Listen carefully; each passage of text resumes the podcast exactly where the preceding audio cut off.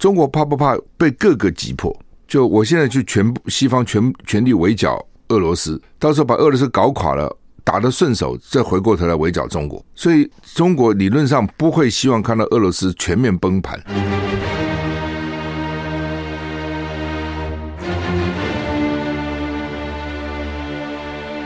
赵少康时间，吃喝玩乐骂，和我一起快意人生。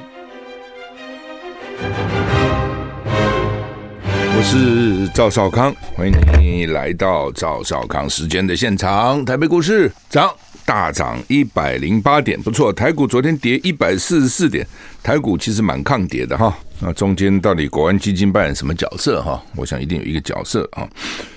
因为美股前天那么重挫，道琼跌了将近七百点哈，台股才跌一百四十四点，那今天马上就翻回来了哈。所以我讲台股很抗跌哈。呃，美股昨天也并没有翻回来哈，美股昨天道琼还是跌八十四点，跌零点二六个百分点，S M P 五百呢小跌零点一六个百分点，纳斯达呢小涨零点一三个百分点，分子半导体呢下跌零点四八个百分点，所以昨天美股其实是平平哈，没有什么特别的惊喜哈。那台股现在能够大涨一百一十四点，涨得还不错哈。好，那么天气到底怎样？明天晚上变冷。今天还好了啊，那今天天气大致跟昨天差不多，水汽稍微增加一点哈。那彭呃彭启明是说呢，今天跟明天改吹东风，会有一些回温。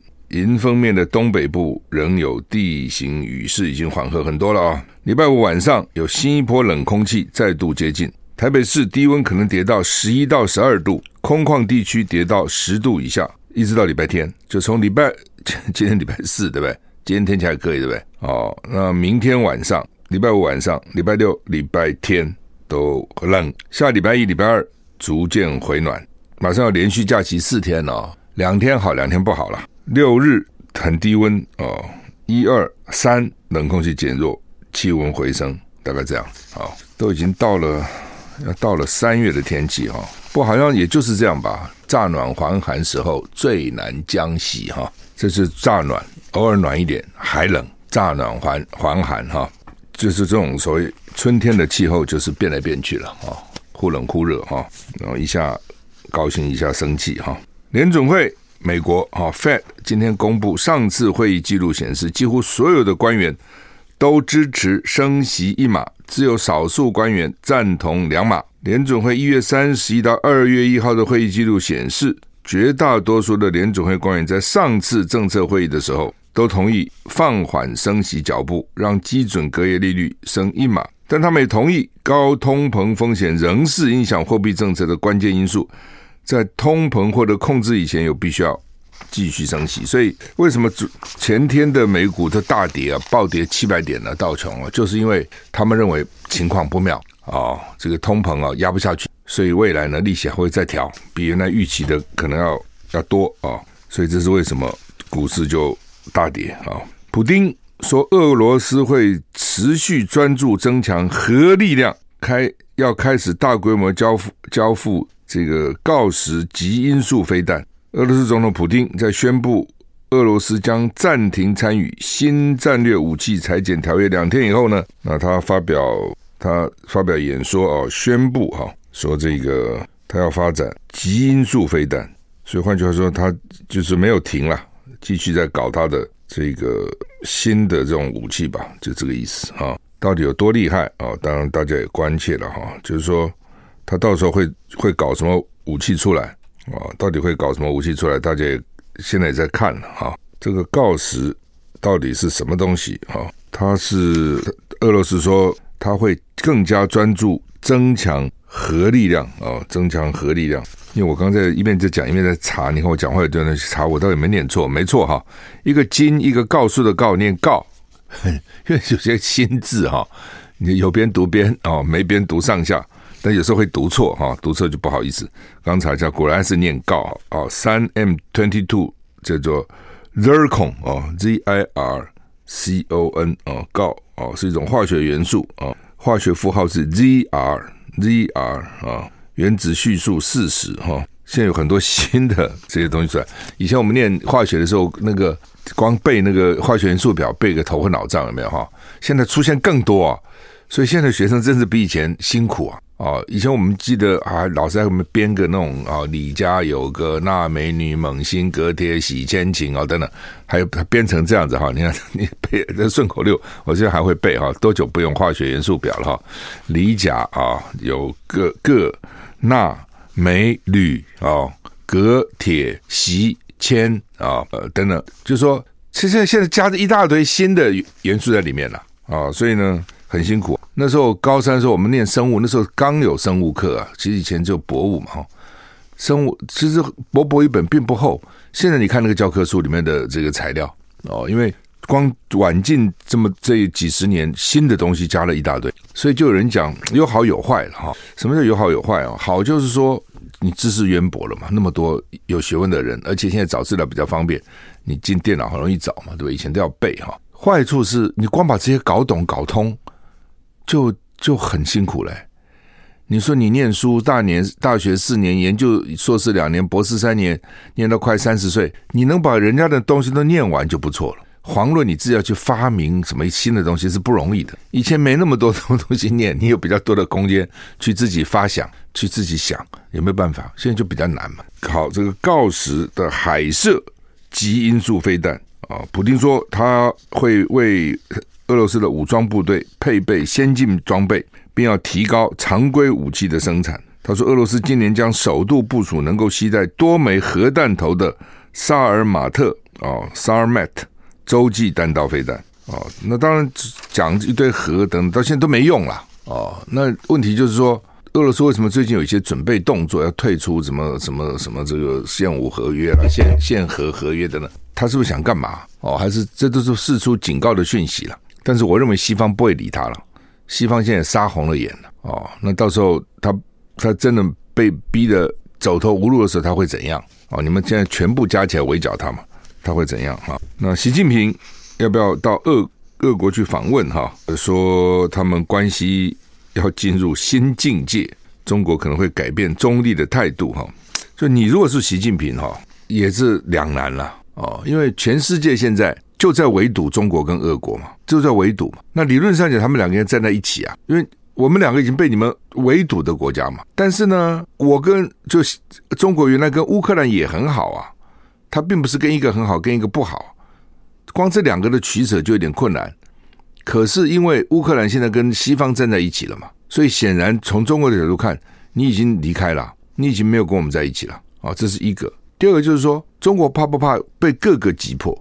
就我现在去全部西方全全力围剿俄罗斯，到时候把俄罗斯搞垮了，打得顺手，再回过头来围剿中国。所以中国理论上不会希望看到俄罗斯全面崩盘、全面崩溃的哦。俄罗斯至少里面还可以牵制北约啊、牵制欧洲啊等等啊。如果这都没有了，那不是全世界唯一的就是中国了，要被被围堵了。那现在没有围堵他，现在警告他说你不能动哦，你动我就开始要围剿你哦。那只是现在，等到俄罗斯围剿完毕以后，那下次就是中国了，那不是吗？他们会好好对待中国？不会嘛？这是国家的利益，国家的这种战略，没有什么个人感情、同情因素在。否则你自己想，俄罗斯已经到这个地步了，从原来的苏联、美苏两大强权，对不对？你有北约，我有华沙。对吧？你有那么多国家，我也有那么多国家。那到了苏联解体了，一个个都跑了哦。那苏联越来越萎缩，越来越萎缩，越来越萎缩，国力其实已经衰弱，衰弱非常多了。那些核弹什么都是以前苏联时代做的，然后已经到这个地步了。那这样讲，我华沙已经都垮了，我华沙的成员都已经跑了，那你北约也可以解散了吧？不，我不但不解散，我还对你俄罗斯步步进逼。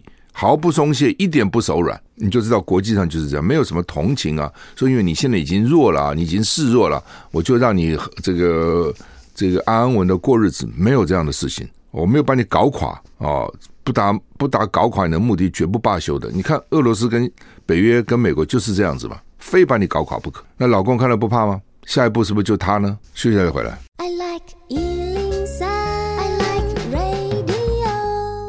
我是赵少康，欢迎回到赵少康时间的现场。台北股市现在上涨一百零九点哈，一百零九点。到底中国跟俄国到底会怎样哈？因为王毅现在去俄罗斯访问嘛，昨天跟普京见面哈。今天联合报头头版的二条跟中国时报的头版也是二条都有。那，王毅在会谈里面说，俄中关系不会受到第三方压力的影响，就是美国了。俄中关系经历了国际社会的压力，正在稳定发展。中国准备与俄罗斯在有利于我们两国跟整个世界的方面加强合作。啊，那普丁就回应说呢，我现在在会谈开始前就要向我们的我们的意思讲俄罗斯，我的他个人的中国，我的朋友中国国家主席习近平转达最美好的祝愿。那普丁说，当然我们期待中国主席到到访俄罗斯，就等于是在肯在确认哦。那王毅呢说，中俄关系坚若磐石。现在这个坚若磐石好像变成流行语，美 AIT 美国也常说他跟台湾的关系坚若磐石。以后我看这也变成就爱人情人之间也可以说我对你的爱坚若磐石。我讲多了就变成 cliché 哈，就变成那个 就变成很八股了哈。那另外呢？俄罗斯的联邦安全会议秘书长叫做帕特鲁舍夫，他跟王毅说，在西方目前正集体积极围堵俄罗斯跟中国的背景下，进一步深化俄中合作和在国际舞台的互动尤其重要。我希望在台湾、新疆、西藏跟香港问题上重申我们对北京的继续支持。所以俄罗斯也也讲话也是这样讲啊，说呢这个。目前呢，西方正在集体围堵俄罗斯跟中国。我想啊，他们自己一定很清楚了，如人饮水，冷暖自知哈。我记得那个时候，南非跟我们还有邦交的时候，南非对跟台湾就很好啊。哦，我们去南非访问，哇，这个国旗红地毯从机场铺到政府门口。那个时候为什么台湾国际上没有什么朋友啊？政治的邦交了，南非也没有啊。他那是因为种族迫害的关系等等，所以全世界也在背给他。所以那时候他对台湾就很好，哎呀，对台湾热情的要命啊！但是他一旦加入联合国以后就没了。但那个时候没有几个国家像南非跟台湾这样在在世界上这种孤立无援，所以那种感情就深厚。我觉得现在中国跟俄罗斯就有这样的味道，大家都在围剿哦。那中国要想的就是俄罗斯没有了以后，人家不会对他，所以他倒要等待人家来围剿他，还是现在就跟俄罗斯合作，然后让俄罗斯不垮？我觉得他们现在考虑这个东西。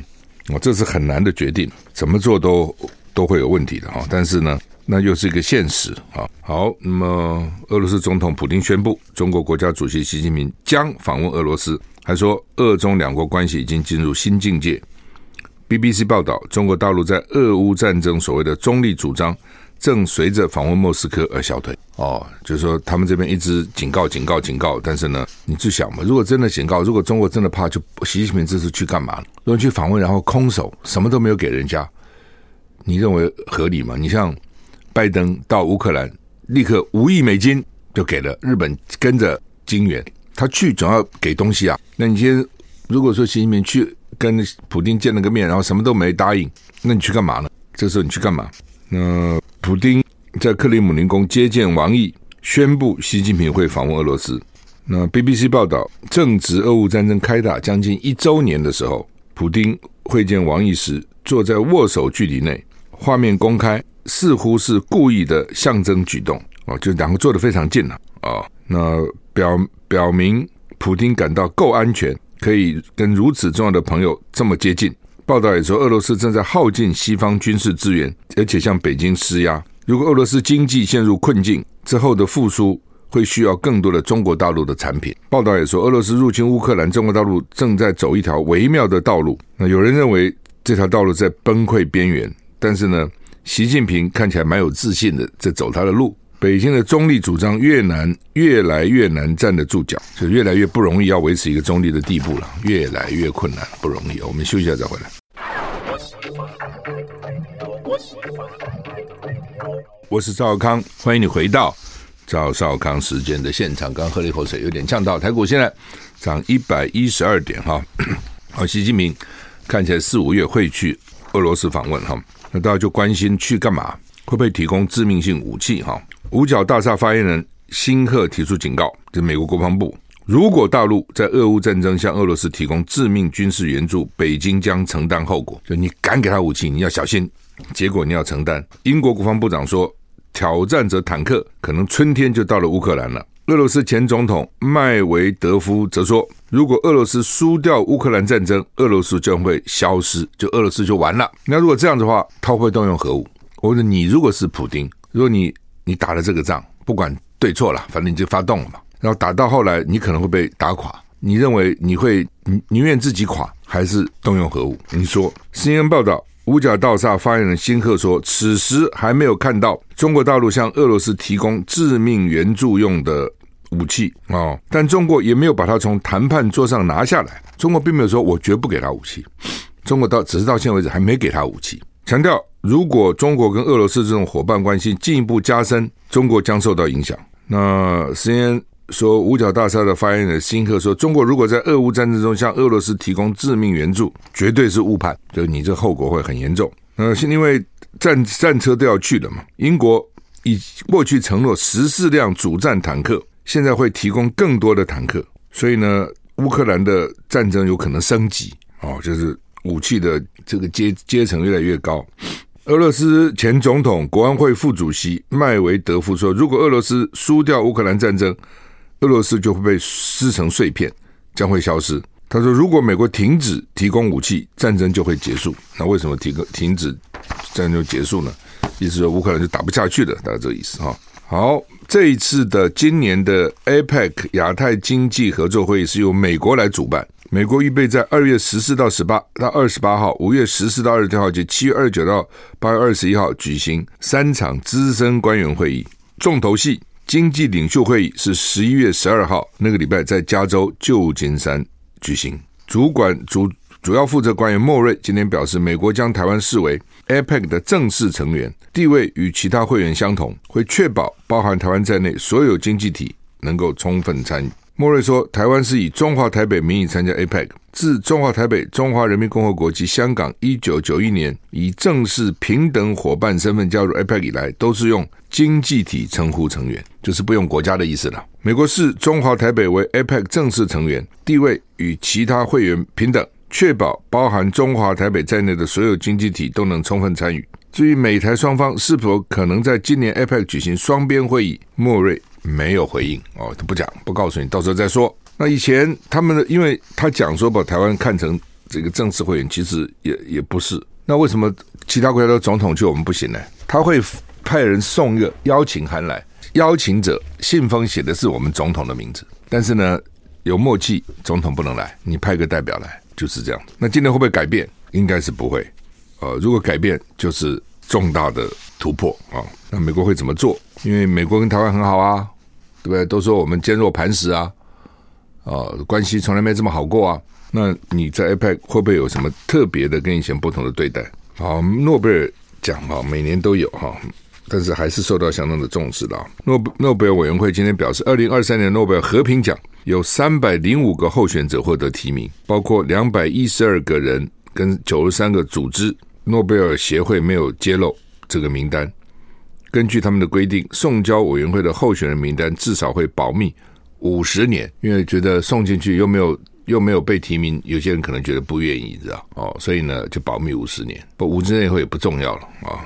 不过有资格提名者，包括各国前任获奖者、议员跟内阁官员以及部分大学教授，皆可不受限制的透露自己提名的人选或组织。比如我提名的时候，我可以讲我提名他，但诺贝尔组织不会讲。目前公开揭露的多数被提名者，大多跟俄乌战争有关。或是俄罗斯普丁总统的反对者，包括乌克兰总统泽伦斯基、土耳其总统埃尔段及 NATO、NATO 北大西洋工业组织秘书长史托滕伯、史托滕伯格等人士。今年获提名还有瑞典环保少女贝里、中国及香港民主人士或团体也获提名，包括前香港支联会副主席。周幸彤以及专门调查中国维吾尔人困境的组织维吾尔族法庭等等啊，像这些就是提名人有资格提名人自己给他宣布的了啊。但是呢，诺贝尔和平奖的委员会自己本身是不宣布的哈。那内蒙古有一个露天煤煤煤矿坍塌哈，现在这个目前现在已经两个人死亡，六个人受伤，五三个人五十三个人失联。目前这个天灾人祸其实蛮严重的哈。那地震也不断哈，这边地震，那边地震哈。I like 103, I like radio。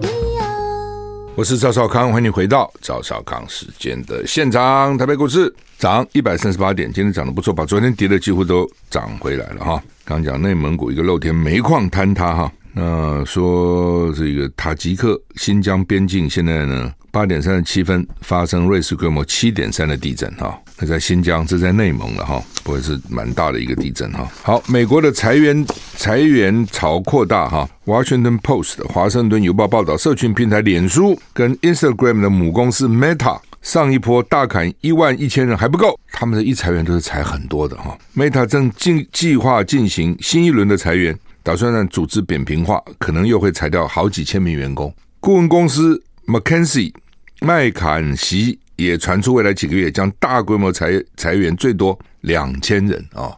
那麦卡锡是顾问公司啊，很厉害的啊。那他们都找最好名校的毕业生，待遇非常高啊。那就干嘛？基本上就给人家公司发什么什么问题啦，啊，怎么增加效率啦，怎么改善啦，等等哈，就找他们去做顾问。那收费也很高，那现在呢，看起来也是，就当一个很多公司可能都已经没有盈利了，也就不顾问了，不请顾问哈，所以呢，一定是收入受到影响哈。台积电美国厂扩厂成本高，台积电扩大投资美国 Arizona 新厂，预定明年投产。New York Times 纽约时报访问十一名员工后报道，许多员工担心台积电可能偏离研发重心。台美潜在文化冲突令部分员工不太愿意外派美国。台积电去年呃，也不是去年了，二零二零年五月宣布在 Arizona 设厂，最初承诺投资一百二十亿美元，去年十二月加码到四百亿美元，并在二期工程展开。美国总统拜登出席移机典礼前宣布，新厂要导入三纳米制程，可能大家都记得这段过程嘛。这座晶圆厂预计二零二四年初投产，二零二六年开始采用三奈米制程，也就是台积电现在最新的制程。他们那时候讲说不要怕，不要怕，台台积电都早领先一一奈米啊，但是现在呢，到美国也要搞三奈米。纽约时报说，这个投资案充满考验。台积电高层一月在法说会上提到，受人工成本、许可证遵守法规及物价高涨影响，赴美设厂成本比台湾至少高四倍，这么多啊，四倍。四倍还搞什么鬼啊？报道写道，台积电亚利桑那州新厂有望协助美国迈向更自给自足的科技未来，但在部分内部人士眼中，这项四百亿美元投资案是糟糕的经营决定。十一名受访台积电在职员工都因为没有获授权公开发言，要求匿名。部分工程师说，Arizona 州新厂怎么混合台美员工，令他们忧心。在台湾，工程师工时长，周末要轮班，笑称自己为公司卖肝。这种牺牲对美国员工。根本没有吸引力。三名负责培训美国工程师的台积电员工说，美方很难标准化作业，台湾员工是不带疑问遵循上级的指示，美国员工则会挑战上级，质疑是不是能够有更好的做法。就台湾的员工，上面叫你做什么就做什么啦。哦，那美国呢会挑战说，哎，为什么要这样？为什么不那样？其实各有利弊哎。哦，你台湾员工如果都不都完全按照，那万一他有更好的想法呢？那美国呢是？其实绝大多数你是没有更好的想法的哦，因为人家上面已经经过很多的考虑了。但是偶尔你也可能有好好的想法啊。那以及台湾的这种状况，好的想法可能就会被扼杀。那美国的做法呢，就是呢每天在那边问来问去啊，也不肯好好的做。一名在亚利桑那州的台积电工程师表示，有些美国员工被分派多项任务时做不好，有时甚至拒绝任务分派，而不是努力完成交办事项。八名员工说。台湾同事认为，外派亚利桑那州新厂后，将比美国同事承担更多的责任。什么意思？就是呢，台湾的员工有时一次给你好几件事情，要你做这个、做那个、做那个，他都可以做，使命必达。美国的工程师有的时候呢，就跟我拒绝，我就把这件事做好，你到底要给我多几件事啊？这是一个。第二个呢，他也也做了。